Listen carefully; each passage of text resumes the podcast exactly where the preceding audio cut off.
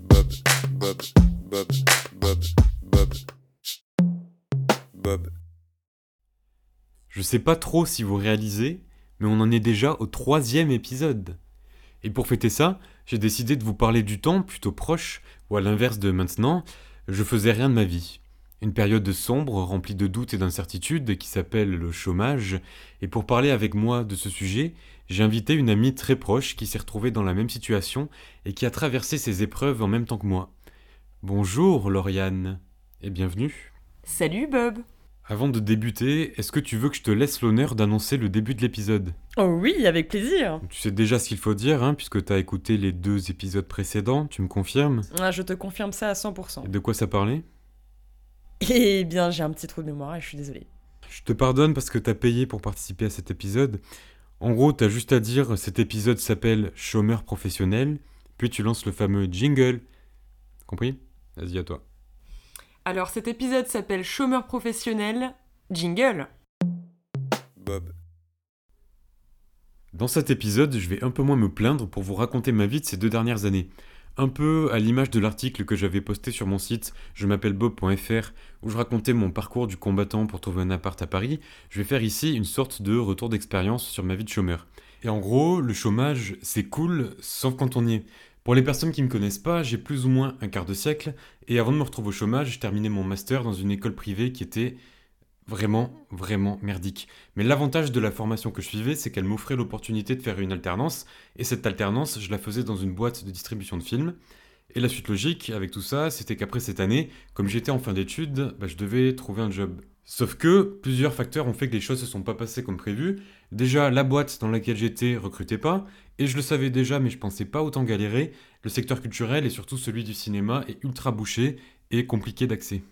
Donc, à la fin de mon alternance, j'ai dû lâcher mon appart étudiant, rentrer chez mes parents, et je me suis inscrit à Pôle emploi parce que même si je comptais trouver un boulot rapidement, j'avais envie de recevoir mes thunes. Bref, après une longue attente, arrive l'entretien avec mon conseiller Pôle emploi. Et pendant cet entretien, on a parlé à 95% de comment le site de Pôle emploi fonctionne. Le gars m'a posé zéro question sur mon parcours, où j'en étais au niveau des candidatures, et la seule chose qu'il m'a demandé, c'est si j'avais une idée du boulot que je voulais faire. Donc moi, naturellement, je lui ai répondu que je voulais faire des podcasts. Immédiatement, le conseiller a rigolé. Il m'a dit non, mais là, il n'y a pas d'avenir, c'est pas un métier, ça fonctionnera pas. Et il avait pas tort parce que un an après, je fais 30 streams sur chaque épisode. Mais sur le coup, à l'époque, je fais comme si cet entretien s'était jamais passé et je continue de galérer. Pendant 5 mois, j'ai envoyé des dizaines et des dizaines de candidatures. Et pendant ce temps, je passais de rares entretiens au bout desquels, en général, on me disait que j'avais un beau profil, ce qui déjà est faux parce que mon nez est plutôt gros, mais que j'avais pas assez d'expérience.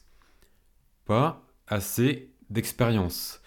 Ça, je crois que c'est une phrase que je peux plus entendre. À l'époque, j'avais deux alternances et quelques stages dans ma valise, et à part sortir de fausses expériences de mon trou du cul pour justifier ma légitimité à obtenir un poste, je vois vraiment pas ce que j'aurais pu faire d'autre. Et en plus, comme je le disais tout à l'heure, je me retrouve à postuler dans un milieu très bouché face à des personnes qui ont oublié où elles avaient commencé et qui vivent dans le confort de leur position. Après, il faut aussi relativiser et se dire que j'ai moi-même été très sélectif pendant ma recherche et même pendant mes entretiens. Par exemple, une fois, j'ai volontairement raté un entretien parce que la femme avec qui je le passais n'arrêtait pas de faire des anglicismes de start du genre Il faut être aware de ce qu'il se passe dans le secteur. Un autre jour, je passe un entretien pour une agence qui travaillait pour la société de distribution avec laquelle j'étais en alternance. Et arrivé le jour J, je me pisse un peu dessus parce que je sens que ça pourrait être un entretien décisif. On commence l'entretien, j'étais seul face à quatre personnes, et la première remarque qu'on m'adresse, c'est celle-ci. Vous avez fait quelques blagues sur votre CV qui montrent que vous êtes une personne très marrante, euh, mais là je comprends pas, quand on vous voit, on se fait un peu chier.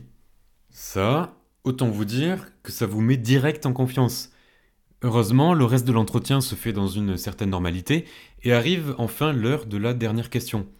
On a contacté votre ancien responsable, donc celui de la société de distribution, et on lui a demandé euh, ce qu'il pensait de vous, est-ce que vous voulez savoir? Je leur réponds que c'est une question euh, très conne, et que oui, je veux savoir. Alors, euh, il nous a dit que vous étiez quelqu'un de très agréable, drôle, professionnel et compétent. Et là, je me dis, bah super, c'est gagné. Sauf qu'à ce moment-là, eh bien, il se passe ça.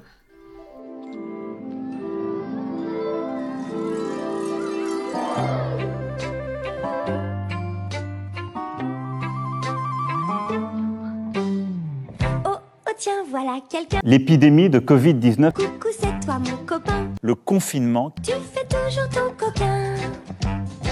Mon virus, malin. Les cinémas ferment, les agences se retrouvent avec des projets annulés. Pas de projet, pas d'activité. Pas d'activité, pas de recrutement. Et pas de recrutement, pas de recrutement. Retour à la case départ. Et là, je commence un peu à craquer. Déjà, j'ose plus dire que je suis au chômage, ma fierté, elle en prend un coup. À chaque fois que je vois des membres de ma famille qui me demandent ce que je fais de ma vie, bah, j'essaie de dévier le sujet, et c'est vraiment une situation de merde dans laquelle je commence à remettre mes choix d'orientation en question. Je vis ça clairement comme un échec.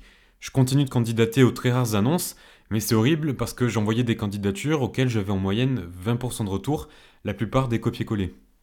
Au final, je me rends compte que le chômage, c'est stressant et absolument pas reposant, parce que trouver un boulot, ça devient un peu une course contre la montre. J'avais pas envie de prendre le premier job qui me passerait sous la main et de renoncer à mes objectifs, et d'un autre côté, j'avais aussi besoin de retrouver une certaine vie sociale. Parce que ma vie sociale, c'était me réveiller à 10h, aller sur TikTok jusqu'à midi, essuyer la baffe du coin de ma bouche et gueuler sur les candidats de tout le monde veut prendre sa place quand ils trouvaient pas les réponses. Le temps passe, c'est long, puis un jour, surprise, petite lueur d'espoir dans cet océan de négativité, je vois que la société de distribution pour laquelle j'ai travaillé pendant un an cherche à recruter un poste similaire à celui que j'avais dans mon ancienne équipe. Donc là, comme moi à l'époque, vous vous dites bingo, il a été pris, fin du podcast. J'écris à mon ancien responsable, puis à mon ancien RH, qui m'informe qu'on reviendra vers moi pour discuter de la suite. J'attends une semaine, deux semaines, je relance la RH qui me dit qu'avec le Covid et le confinement, le recrutement prend plus de temps que prévu. J'attends de nouveau une semaine, deux semaines, un mois. Comme je connais bien ces personnes, je vais prendre la température, histoire de savoir si la situation va se débloquer. Et là, pas de réponse. Donc je mets ça sur le dos du Covid et je prends mon mal en patience, j'attends. J'attends encore. Puis un jour... euh, Bah c'est la douche froide. Je mène mes petites recherches, je stalk, mes hommes de main épluchent tous les dossiers, et ce que j'ai vu est confirmé, le poste a été pourvu. J'allume mon ordi, j'ouvre ma boîte mail et je fais craquer mes doigts. Et je rédige immédiatement un mail corsé à la RH et je lui dis, en gros, que je trouve irrespectueux et indécent de m'avoir fait miroiter aussi longtemps pour rien, que de pas me trouver assez compétent pour un poste, c'est une chose, mais qu'après avoir passé autant de temps à leur côté, je m'attendais un minimum de considération et que j'espérais au moins pouvoir discuter avec mon ancien responsable, le même qui disait quelques mois plus tôt à l'agence avec laquelle je passais un entretien que j'étais un bon élément. La RH me rappelle aussitôt, s'excuse et admet qu'elle aurait dû me tenir informé et que mon ancien responsable me rappellera sans faute. Et cet appel Ah, cet appel, eh ben, je l'attends toujours. Fin de l'histoire. Et c'est après cette dernière péripétie, ou plutôt cette trahison, que mon ami Lauriane m'a soufflé l'idée qui a mis fin à ma période de chômage, chercher une nouvelle alternance. Encore. Et ironie du sort, j'ai été recruté après une seule candidature pour un poste encore meilleur que tous ceux auxquels j'ai postulé pendant ces 10 mois de chômage. Et cerise sur le gâteau, au final, le Covid m'a aidé dans le sens où j'avais une bonne excuse pour justifier ces plusieurs mois sans travailler, et je me rends compte que si j'avais pas pris cette décision, vu la situation actuelle, eh ben ça l'aurait pas fait. Aujourd'hui, je regrette presque de ne pas avoir profité davantage du chômage et de la campagne où je m'étais confiné. J'aurais pu faire des séances de bronzage plus longues, j'aurais pu regarder plus de films ou dénoncer plus souvent mes voisins qui respectaient pas le confinement. Enfin bon, c'est pas grave, c'est que partie remise. L'épisode touche à sa fin, je vous remercie de m'avoir écouté et surtout merci à toi Lauriane d'être venue et d'avoir participé à cet épisode. Avec plaisir. C'était Bob et je vous dis à bientôt. Bob